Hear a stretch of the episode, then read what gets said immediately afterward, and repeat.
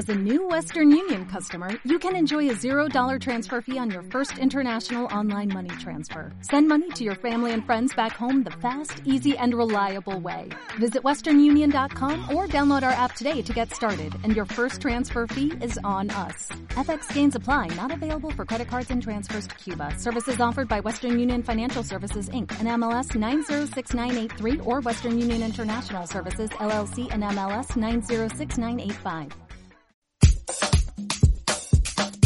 Red Radio Universidad de Guadalajara, en coproducción con el Centro Universitario del Sur, presenta Vida Q-Sur. Entérate de las actividades más importantes, nuestros eventos, conferencias, actividades culturales y el trabajo que hacemos a favor de la comunidad. Esto es Vida Q-Sur. Bienvenidos.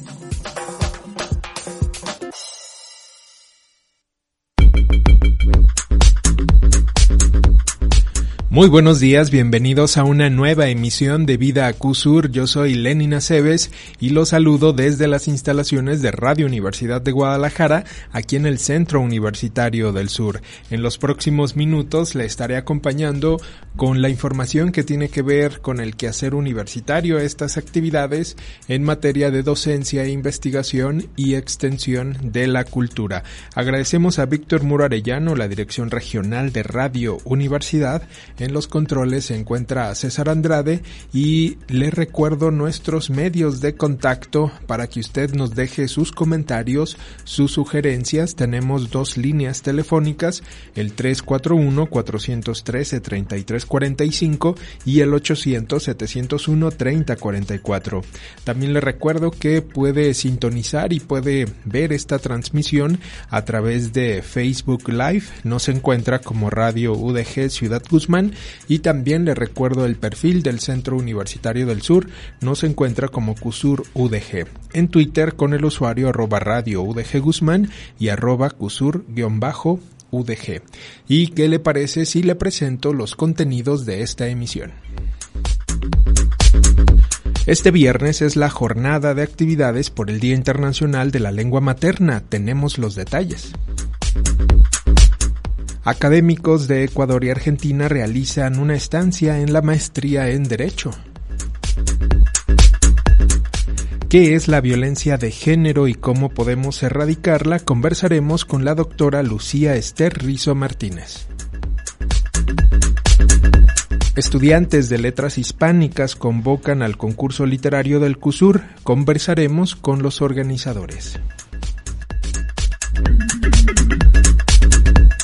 Y le damos la bienvenida a nuestra cabina a la maestra Ariana García Partida, ella es secretaria de la Academia de Estudios Lingüísticos y con ella pues conversaremos sobre estas actividades por el Día Internacional de la Lengua Materna. ¿Qué tal maestra? Bienvenida a Vida Cusur. Buenos días, muchas gracias Lenin por la invitación. Pues eh, primero conversar un poco sobre las lenguas maternas, qué, qué es esto, qué, qué motivo de festejo pues tienen y eh, pues que nos platique sobre estas actividades. Bueno, pues la lengua materna en realidad todas las lenguas son lenguas maternas. Es con la que eh, una persona se comunica desde el inicio, desde que nace y se desarrolla en una comunidad específica. Hay una lengua específica en la que comienza a comunicarse y esa es su lengua materna. En ese sentido, todas las lenguas eh, que son habladas, entonces eh, son lenguas maternas. Y pues el motivo de la festividad es eh, pues realmente para conocer la pluriculturalidad que tenemos, somos multiculturales y, y, las distintas lenguas que se hablan en las comunidades, que a veces no nos damos cuenta que, que las personas, porque ya tienen el español instaurado, al, al menos aquí en, en, México y en determinadas comunidades, no nos damos cuenta que tienen una lengua materna distinta al español. Entonces es para conocer la, la diversidad lingüística que tenemos. En ocasiones eh, posiblemente el concepto se confunda con las lenguas originales o con las lenguas indígenas. Sí, a veces se confunde la lengua materna con la lengua nativa, originaria o indígena. Y son distintas en el sentido de que también las lenguas nativas o las lenguas indígenas son lenguas maternas, pero la diferencia es que estas son habladas por eh, pueblos nativos de una región que han, han hablado estas lenguas con, después y a pesar de las colonias, ¿no? En este caso, en México tenemos muchas comunidades eh, que tienen una lengua nativa o una lengua indígena, el náhuatl, mixteco, zapoteco, son muchas comunidades las que existen aquí en México. Este próximo viernes precisamente es el Día Internacional de la Lengua Materna, el 21 de febrero, y pues bueno, estas actividades o esta jornada pues incluirá conversatorios, algunas conferencias, ¿qué actividades son las que Sí, se piensan las actividades a partir de las 4 de la tarde. Tenemos principalmente tres mesas. La primera es una charla sobre la lengua eh, de señas como lengua materna, que para empezar, pues no tomamos mucho en cuenta que la lengua de señas también es un idioma, es una lengua y además que es una lengua materna en muchos casos, ¿no? En este caso estará el licenciado Abel Parra, que es el encargado de CUSUR incluyente aquí en el CUSUR. Entonces, eh, a través de esta mesa también le estamos dando el matiz de la inclusión a la lengua materna. Él es hablante de lengua materna, eh, bueno, su lengua materna es la lengua de señas, entonces tiene muchísimo de qué hablarnos, además de la cuestión de la inclusión. Esa es la primera mesa. La segunda son eh, personas, es un panel de, de, personas que son hablantes de una lengua materna distinta al español y que pertenecen a la comunidad universitaria. Estudiantes, hay estudiantes de licenciatura, de maestría, eh, están académicos. investigadores. Por ahí cuestiones de agenda no pudieron estar algunos invitados también, eh, son investigadores invitados aquí en el CUSUR desde el ICANN, pero eh, tenemos una diversidad. Están desde los hablantes de náhuatl, zapoteco, árabe. Entonces será muy rica esa mesa. Eh, y la tercera mesa es eh, el, la lengua materna y el turismo, el turismo en, en la, y, la, y, lengua materna.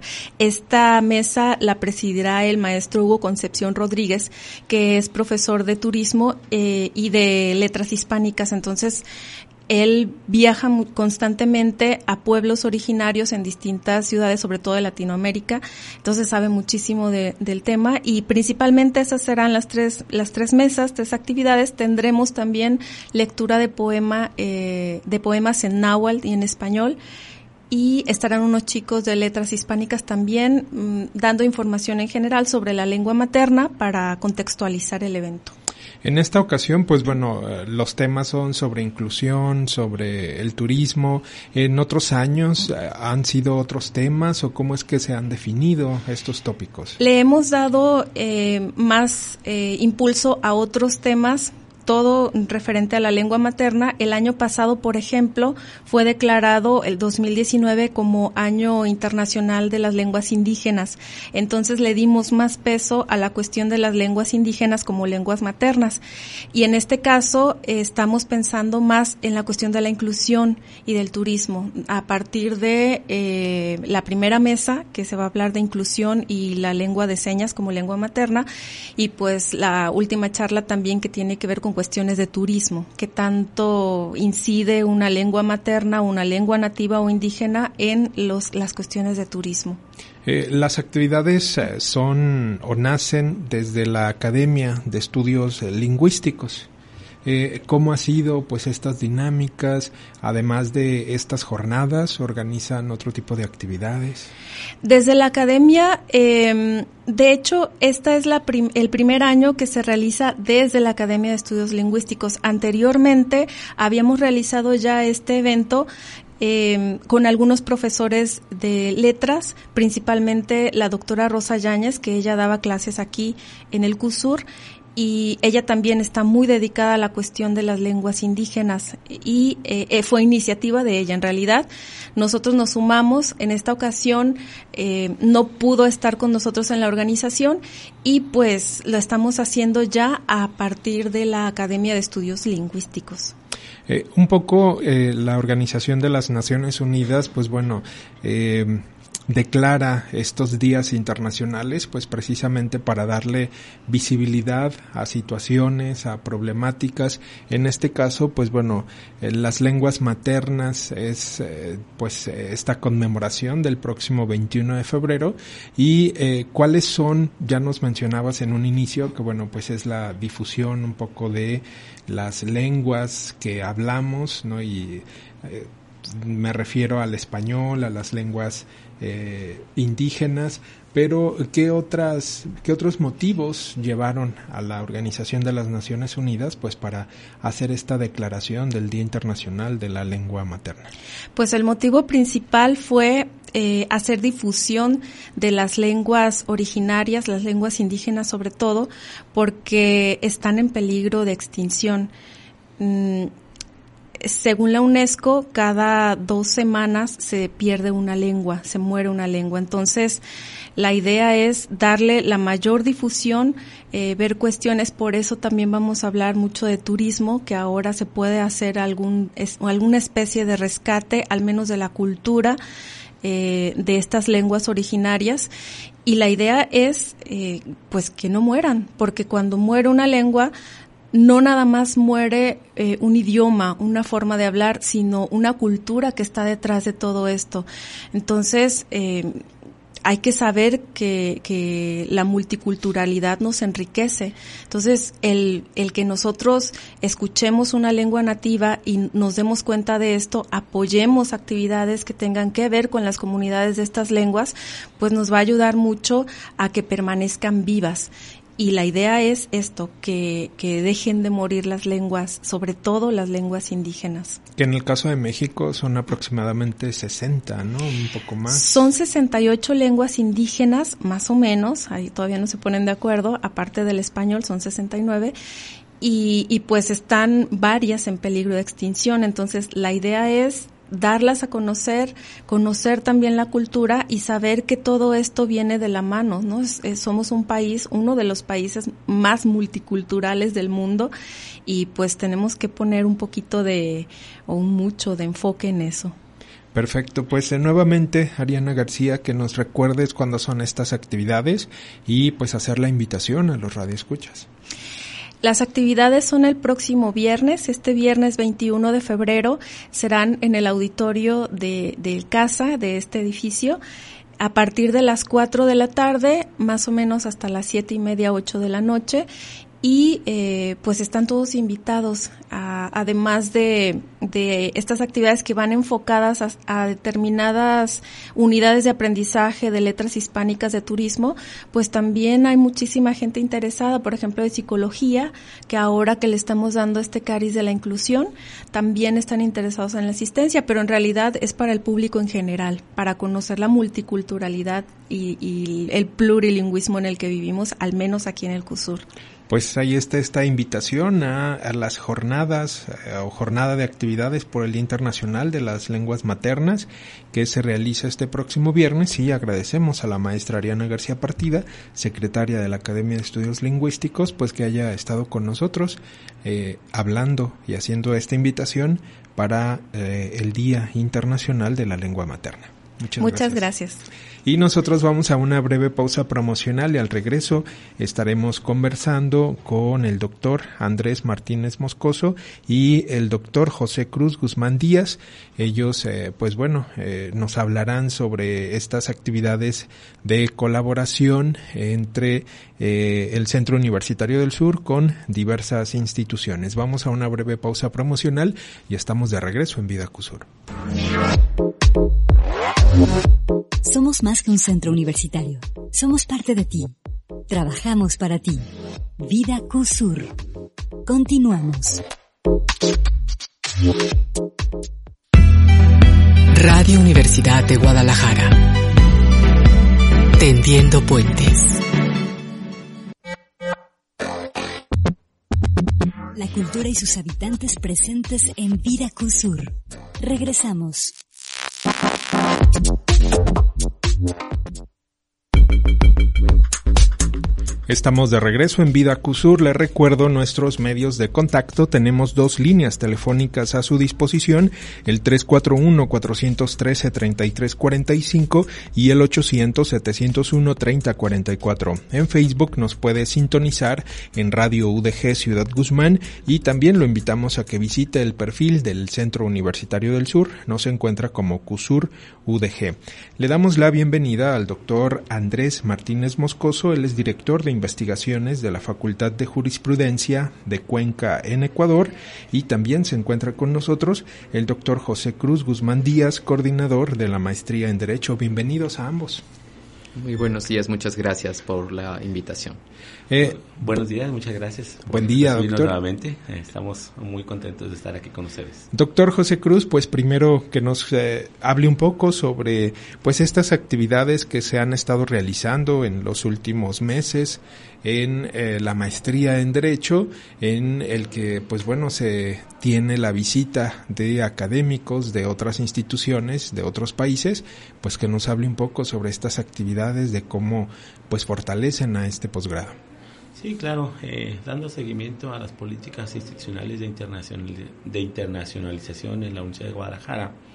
La maestría en Derecho, este, haciendo uso de los convenios de colaboración que tenemos, en el caso en específico en este periodo con la Universidad eh, del Centro de la Provincia de Buenos Aires, de Argentina, y con la Facultad de Derecho de Jurisprudencia de Cuenca, Ecuador, eh, recibimos en este periodo a dos de nuestros invitados, de parte de la Facultad de Derecho eh, de Cuenca, al doctor Andrés Martínez Moscoso, de la Universidad de, Argentina, a la doctora Victoria Shiro, los cuales eh, gentilmente aceptaron eh, nuestra invitación para realizar actividades ah, de docencia, de, de, formación de recursos docentes también, en, en, eventos de titulación.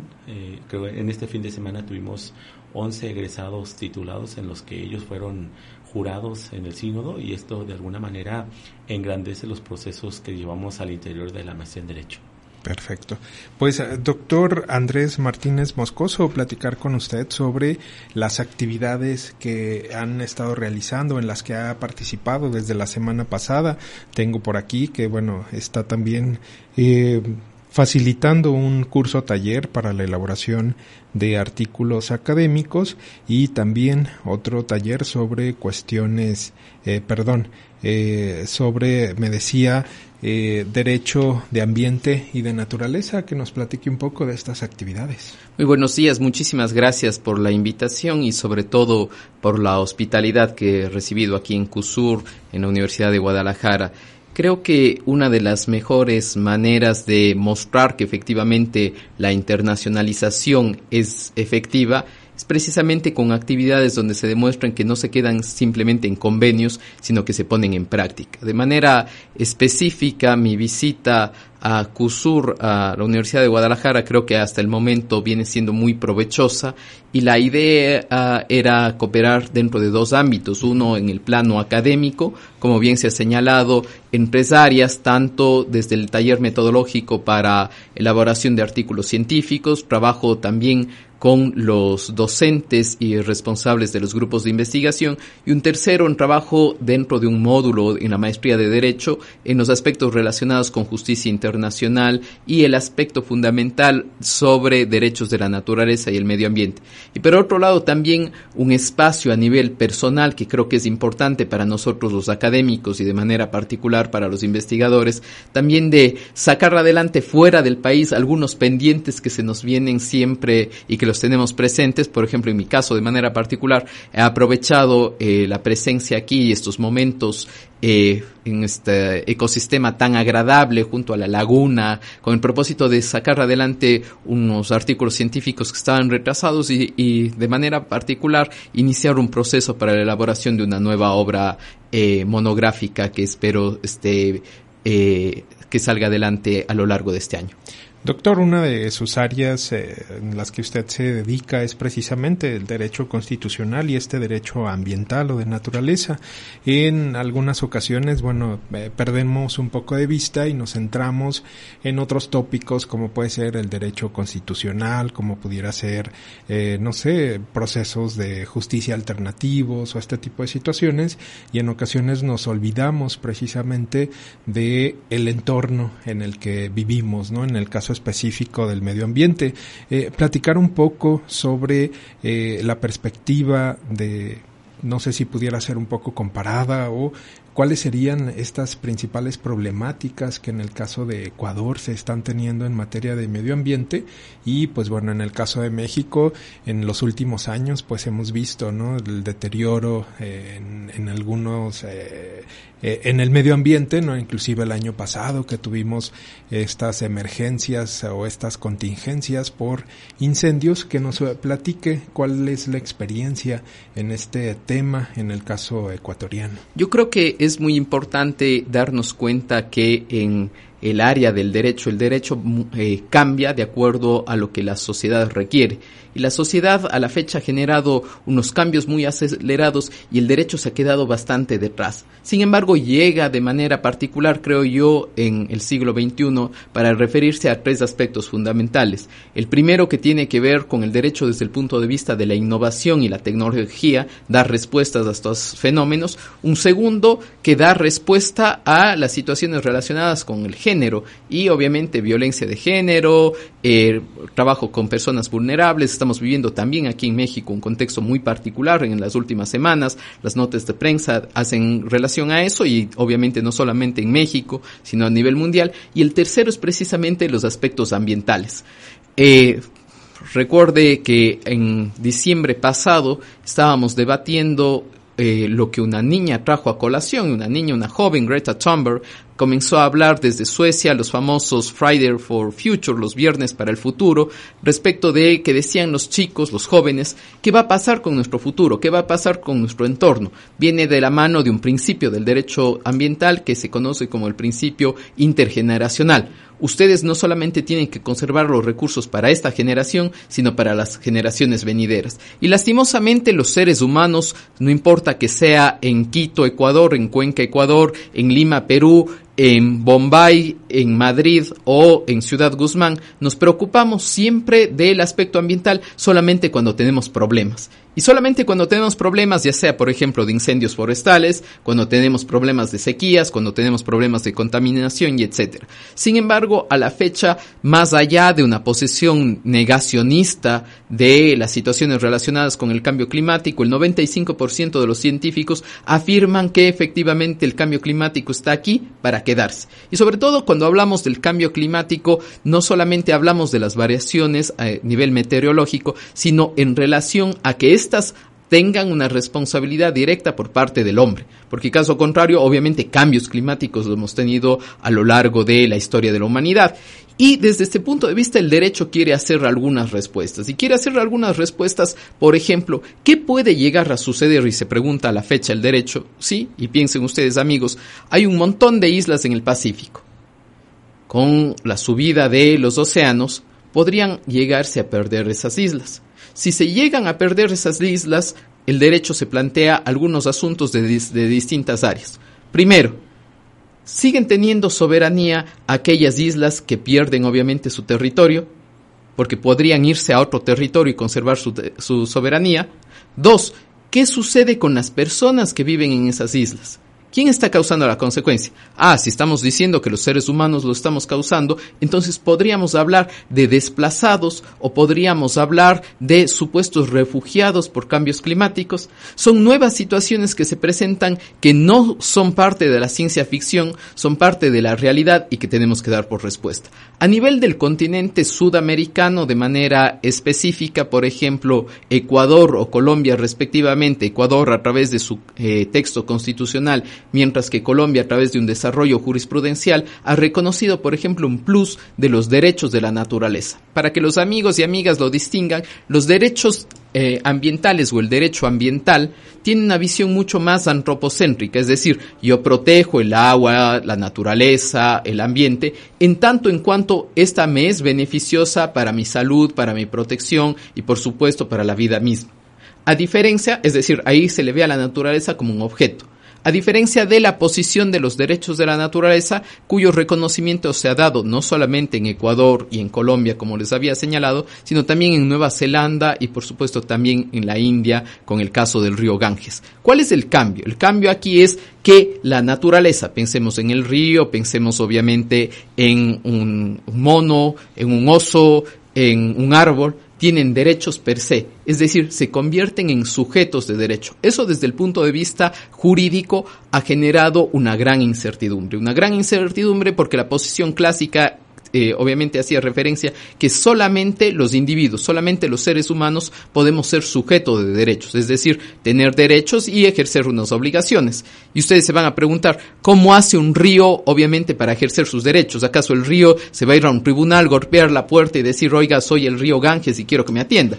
Obviamente el derecho, eh, desde el punto de vista de los casos que les narro, ha generado mecanismos a través de los cuales, por ejemplo, los individuos, sin necesariamente tener una relación directa con el hecho, sí, obviamente no por ser un afectado directo, puede presentar una acción de tutela, una acción de amparo con el propósito de responder frente a esas adversidades. Y no solamente el hecho de darles eh, eh, reconocerles como sujeto de derechos, sino también situaciones adicionales, por ejemplo, como un aspecto de el principio pro natura. En caso de duda de la aplicación de un derecho, siempre estará lo más favorable a la naturaleza. O en su defecto, un cambio muy importante que se genera es el tema de eh, la inversión de la carga de la prueba.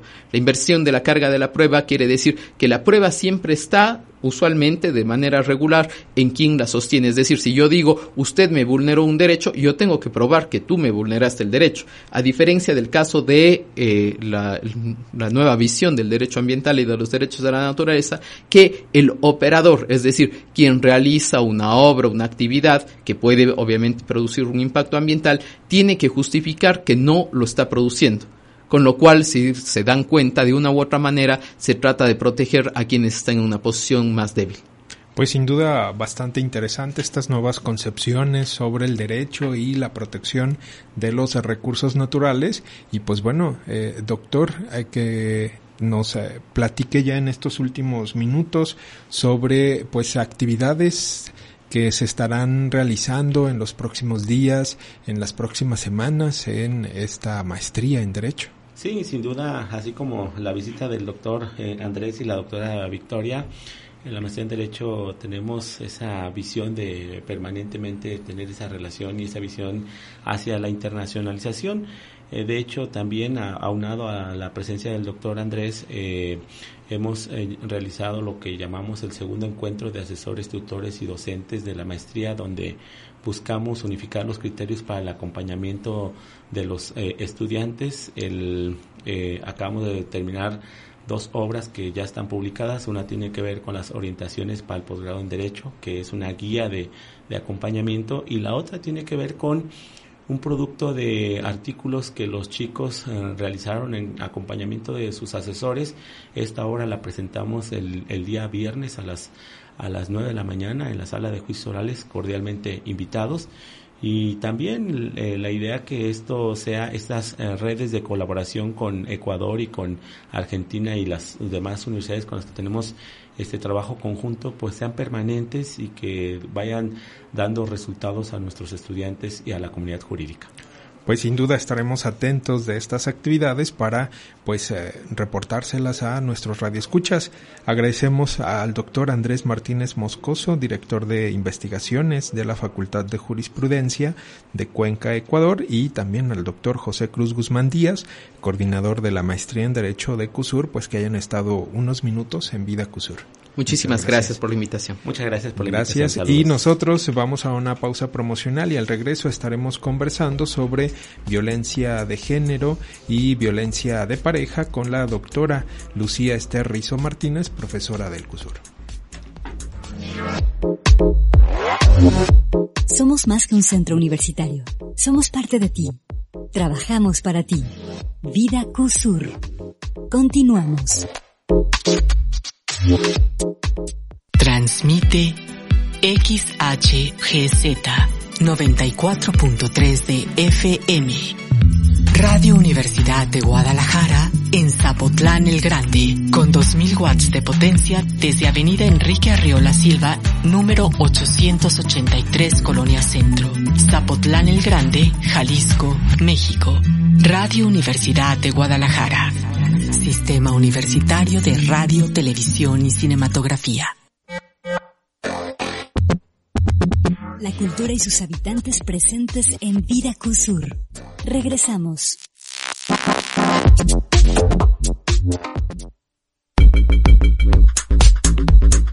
Estamos de regreso en Vida Cusur. Le recuerdo que tenemos dos líneas telefónicas para que usted se ponga en contacto, nos deje sus comentarios, sus dudas. Estos son el 341-413-3345 y el 800-701-3044. En Facebook también puede seguir esta transmisión con el usuario Radio UDG Ciudad Guzmán y también lo invitamos a que visite el perfil del centro universitario. Nos encuentra como Cusur UDG. Le damos la bienvenida a la doctora Lucía Esther Rizo Martínez. Ella es profesora investigadora de este centro universitario y con ella estaremos conversando sobre eh, pues violencia de género, la violencia de pareja y pues también sobre feminicidio y bueno, eh, como usted eh, posiblemente ya habrá leído, pues en estos últimos días se han, pues se han informado sobre casos precisamente de violencia extrema hacia la mujer. Doctora Lucía, bienvenida a Vida Cusur. Muchas gracias, muy buenos días a todos los que nos escuchan. Doctora, pues primero iniciar eh, posiblemente con una contextualización sobre este tema de la violencia. Eh, hablábamos antes de entrar al corte sobre la violencia de género, pero también usted me decía que eh, por otra parte se encuentra esta violencia de pareja. En términos generales, ¿de qué estamos hablando cuando hacemos referencia a estos temas?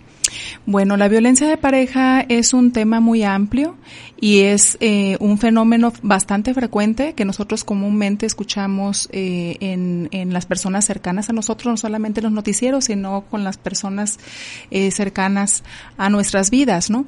Entonces, este es un fenómeno que se ha presentado independientemente del tiempo y del espacio.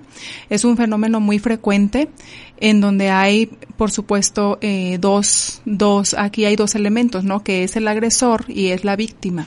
Entonces, hay autores, por ejemplo, que mencionan que hay una dinámica en esta en esta relación, ¿no? En donde eh, hay factores que están también reforzando esta esta violencia de pareja, ¿no? Eh, ¿Hay alguna vinculación con eh, la violencia y el machismo o esta eh, pues esta figura no del arraigo del hombre como proveedor del hombre eh, pues como mm, digamos pieza fundamental en la sociedad eh, claro que sí, es uno, precisamente es uno de los fenómenos reforzantes de este, de este problema. Eh, hay diferentes tipos de fenómenos que refuerzan, eso es lo que estoy estudiando yo actualmente, los fenómenos que refuerzan la violencia de pareja. Son cosas que no se han estudiado mucho, este, han sido indagadas eh, muy escasamente, pero por ejemplo hay diferentes factores que pueden este, reforzar esto. Son precisamente la cultura, este, las tradiciones familiares, ¿no? Este, el rol que juega en nuestra cultura el hombre, el rol que juega la mujer, qué es lo que debe ser un hombre, qué es lo que debe ser la mujer. De hecho, incluso hay películas y hay canciones en donde se dicen este que el hombre em, es lo que es debido a, a, las expectativas de la mujer, ¿no? O sea, muchas mujeres esperan que el hombre sea de determinada manera, sea dominante, este, sea poderoso, etcétera, ¿no? Este, en este, en el caso de parejas, ¿no? Heterosexuales y demás. Entonces, eh, hay muchos fenómenos que están reforzando esto, o sea, no solamente culturales, sino también de antecedentes personales de, de ambos, tanto de la víctima como del victimario. Este, y aquí podemos mencionar, por ejemplo, el modelo ecológico, que es uno de los modelos teóricos de la, de la violencia, en donde se dice que hay microsistemas, macrosistemas, o sea, cosas que están reforzando, ¿no? Incluso dentro de la familia también se dice, tu rol es este y tú tienes que hacer tal cosa, ¿no? Y, y este, y tu rol es este, aguantar ¿no? Determinadas este, eh, conductas de, de, la pareja y el rol del hombre también, ¿no? Sin embargo, pues bueno, en este momento esos roles, digamos, ya están cambiando. Están modificándose. O ya están caducos, ¿no? En ese sentido, pues cómo hombres, mujeres, pues podemos contribuir precisamente a cambiar esta pues eh, este fenómeno, ¿no? Esta situación de violencia. Eh, primero que nada, eh, se debe de dar una concientización del problema porque la gente suele normalizar, em, digamos, conductas abusivas no solamente en relación de la pareja, o sea, en, en, en, otro tipos de relaciones también, así como que es que eso se, tiene que hacer, esa es la manera en la cual se trabaja, por ejemplo, en el trabajo, esta es la manera en la cual se estudia y demás, ¿no? Eh, pero, eh, pero no es así, o sea, la gente está normalizando conductas de abuso conductas violencia, violentas. Entonces, en el caso de, de este, la pareja, igual también se normalizan algunas conductas y hay una adaptación, nosotros tendemos a adaptarnos en donde nosotros estamos, entonces hay una conducta hay eh, una tendencia a adaptarse. Entonces hay mujeres que ya se adaptaron a vivir así y así tienen un apego hacia la pareja. ¿No? Y entonces este apego es con el que hay que trabajar porque hay mucha resistencia cuando hay tratamientos hacia eh, que se ofrecen, por ejemplo, hacia víctimas, hay mucha resistencia por muchos fenómenos que están relacionados. Uno de los fenómenos, por ejemplo, puede ser síntomas del síndrome de Estocolmo, ¿no? En donde la persona siente tanto miedo al agresor que prefiere aliarse con él, ¿no? Doctora, hablábamos también antes de entrar al aire que, pues bueno, hay diferentes niveles de violencia, pero también hay diferentes tipos de violencia, ¿no? Que nos platique un poco más sobre esto. Así es, también es, esto es algo este, muy importante porque es, es diferente eh, las... Eh, eh, son diferentes tipos y es diferente la dinámica que se va a dar, ¿no? Dependiendo de los tipos. Y además, la violencia de pareja, pues no es algo estático, es algo que va cambiando también, este, conforme va modificándose también el tipo de relación y el tiempo de relación de, de pareja, ¿no? Entonces tenemos las tres principales tipos de violencia, que es la psicológica, la física, que es la que más ubicamos, y la violencia sexual. Eh, hablábamos también de que, bueno, en estos niveles, pues bueno, hay desde un pequeño empujón, desde un pequeño pellizco, hasta esta violencia ya extrema que pudiera ser un feminicidio, doctora. Este, ¿cómo tendríamos que actuar, pues, ante estas, pues, como primeros síntomas de violencia? Es, es difícil determinarlo porque hay parejas en donde comienza con violencia ya severa o sea, no, no, no es algo que empiece con algo este pequeño. No siempre se presenta así. Hay veces que sí se presenta así, pero no siempre. Entonces, es difícil actuar eh, en realidad es más difícil de lo que de lo que pensaríamos porque hay un hay, eh, como comentaba hay una dinámica aquí de apego o sea hay muchos factores por ejemplo en la víctima y hay muchos factores en el victimario que hacen que sea difícil esto de hecho por ejemplo muchas víctimas piensan que el actuar este en contra de su victimario, de su pareja victimaria, eh, les va a ir peor. O sea, ellos ellas dicen, mejor me aguanto así y ya este me la voy llevando así así, ¿no? Como así aunque me maltrate y demás, aunque algunas llegan al extremo de que exactamente las matan, por tanto aguantar, ¿no?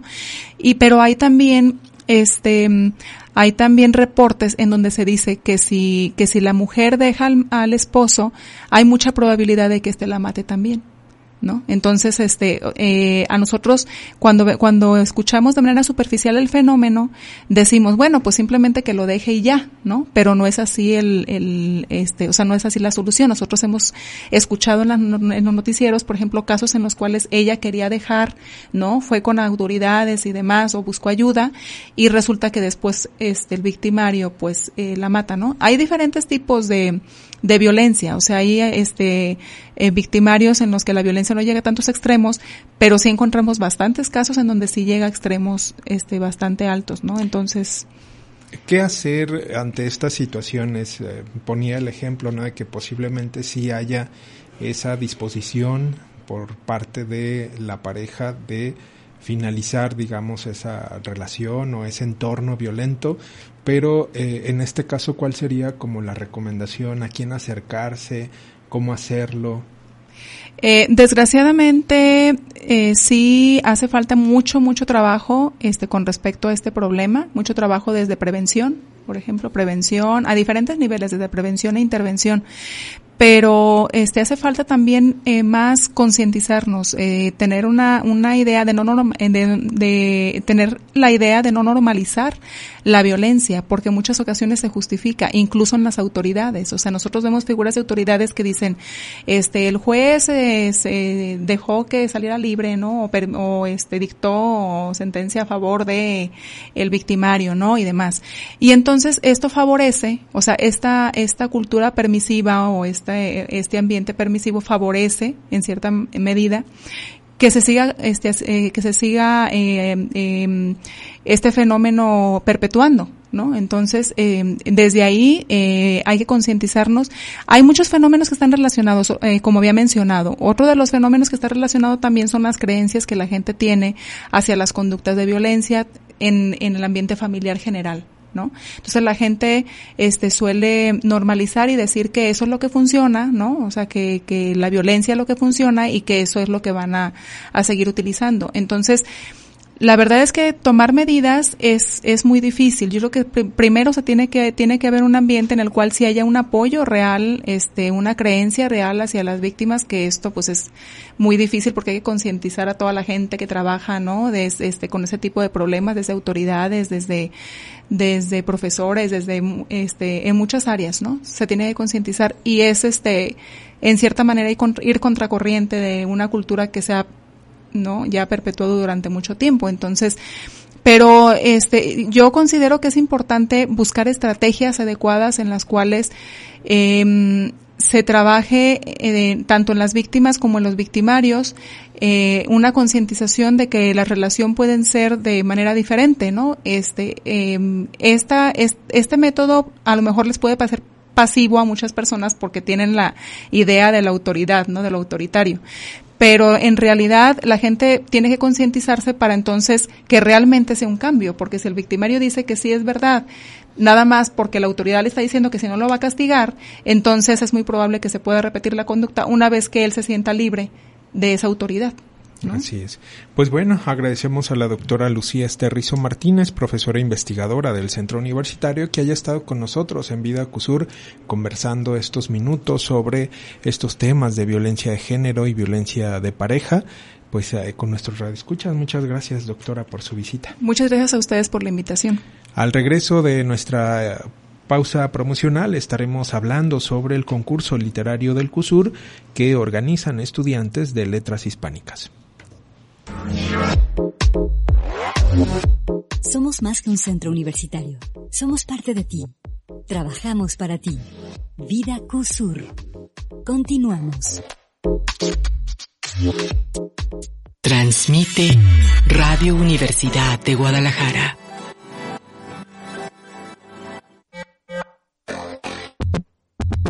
La cultura y sus habitantes presentes en Vida QSUR. Regresamos.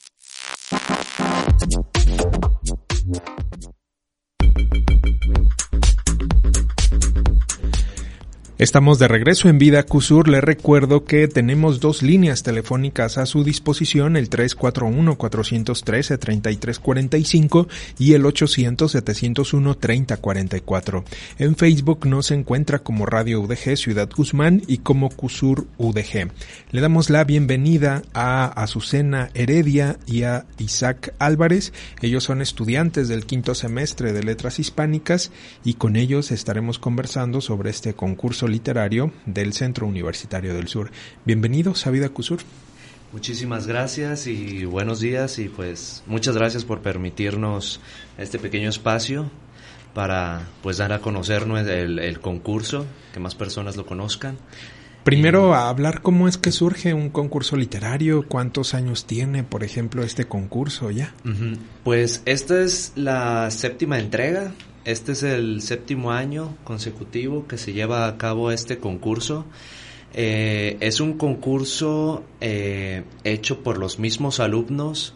Eh, alguien, de hecho, creo que nos había comentado la otra vez, este, que si no estaba ahí esa participación de algún grupo, nada, nada, nada, este es es hecho principalmente por los alumnos, los maestros nos han estado apoyando, pero es un evento hecho por y para los, los alumnos, no solamente de, de, la, de la misma carrera, sino es un concurso que hace una invitación a los estudiantes universitarios tanto de CUSUR como del tecnológico como de la normal, en, eh, simplemente de toda Ciudad Guzmán.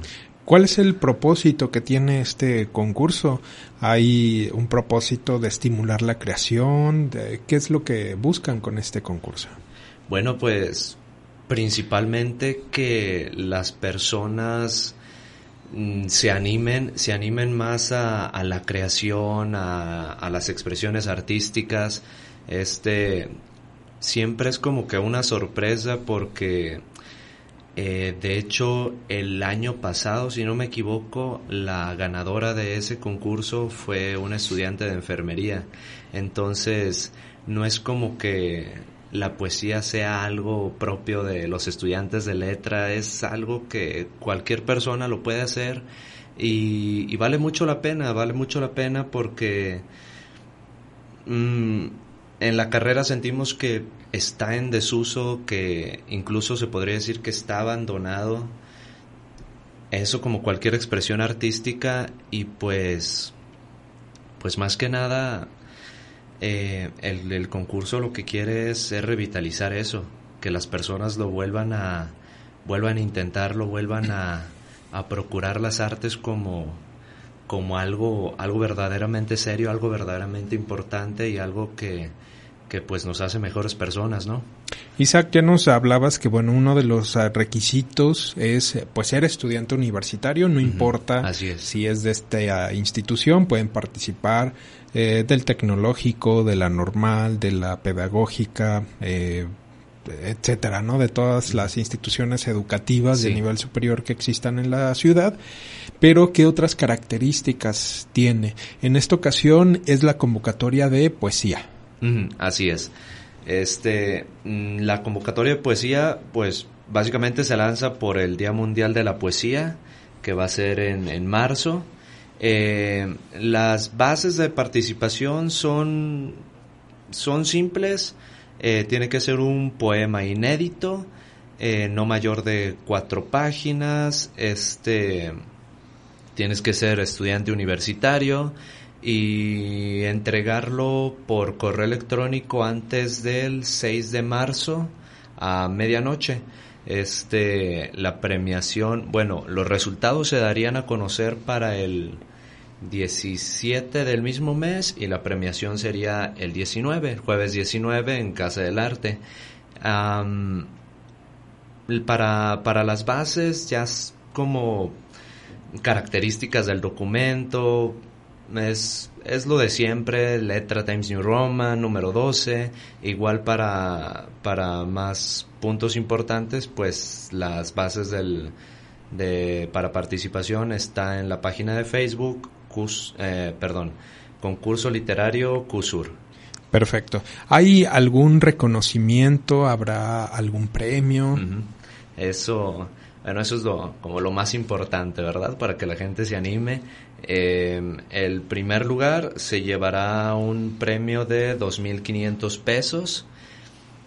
Este, bueno, no será mucho, pero es, es un premio que incluso entre los mismos estudiantes ahorita le estamos mm, dando vueltas como cómo juntar esa, ese monto, porque bueno, es un monto que incluso se logra por medio del, del mismo alumnado de la carrera. En este sentido, eh, pues bueno, ya nos platicabas que esta es la séptima edición de este concurso literario. eh, también tienen una categoría de cuento, ¿no? Pero esta todavía ah, eh, no está publicada.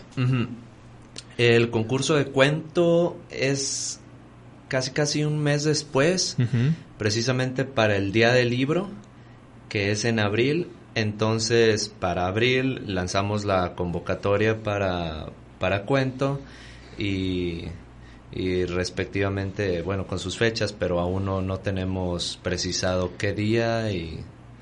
pues posteriormente ya estaremos platicando sobre esta convocatoria. En esta ocasión es el concurso literario del CUSUR para estudiantes de nivel superior y en esta ocasión pues bueno la invitación es para participar en esta categoría de poesía. Eh, eh, que nos recuerdes nuevamente cuál es la fecha límite para el envío y pues bueno, hacer la invitación a nuestros radioescuchas de estudiantes de nivel superior pues a que participen. la, la, la, perdón, la recepción de manuscritos se cierra el 6 de marzo a las 11.59 de la noche. Eh, los resultados se darían a conocer el 17 del mismo mes y la premiación el 19. Igual, em, para mandar sus manuscritos a quien quiera participar, es al correo electrónico concurso literario hotmail.com y para consultar las bases de participación es en la página de Facebook concurso literario CUSUR. Perfecto, pues ahí están estos detalles del concurso literario del CUSUR al que convocan los estudiantes de letras hispánicas del centro universitario y pues bueno, si usted tiene algún detalle que no alcanzó a captar, pues bueno, lo invitamos a que precisamente visite la convocatoria en el Facebook de concurso literario CUSUR. Pues agradecemos a Isaac Álvarez y a Susana Heredia que también está aquí pero no quiso hablar con nosotros, pero también se encuentra con nosotros. Muchas gracias. Y bueno, antes de despedirnos, le quiero hacer la invitación precisamente a esta segunda feria universitaria de protección civil, por ti, por mí, por todas y todos. Esta feria se realiza este jueves 20 de febrero y viernes 21 aquí en las instalaciones del centro universitario. Habrá una serie de talleres, de conferencias, de exhibiciones, capacitaciones y diversos stand informativos. Esta feria, pues bueno, convoca el centro universitario del Sur, la ah, Secretaría de Seguridad eh, Ciudadana y Protección, eh, la Secretaría de Seguridad Ciudadana, la Coordinación Nacional de Protección Civil y pues la Cruz Roja Mexicana. Si usted tiene alguna duda, pues bueno, lo invitamos a que visite la página web del Centro Universitario. Ahí encontrará precisamente todos los detalles y el programa completos de esta segunda Feria Universitaria de Protección Civil. Y bueno, nosotros con esta información llegamos a esta emisión de Vida CUSUR. Agradecemos a Víctor Murarellano, la dirección de Radio Universidad en Ciudad Guzmán. Este programa es eh, una producción de la Coordinación de Extensión y la Unidad de Difusión. En los controles se encuentra César Andrade y su servidor Lenin Aceves. Lo espera la próxima semana en una nueva emisión de Vida CUSUR. Hasta la próxima el Centro Universitario del Sur y la Red Radio Universidad de Guadalajara presentaron Vida Con Sur.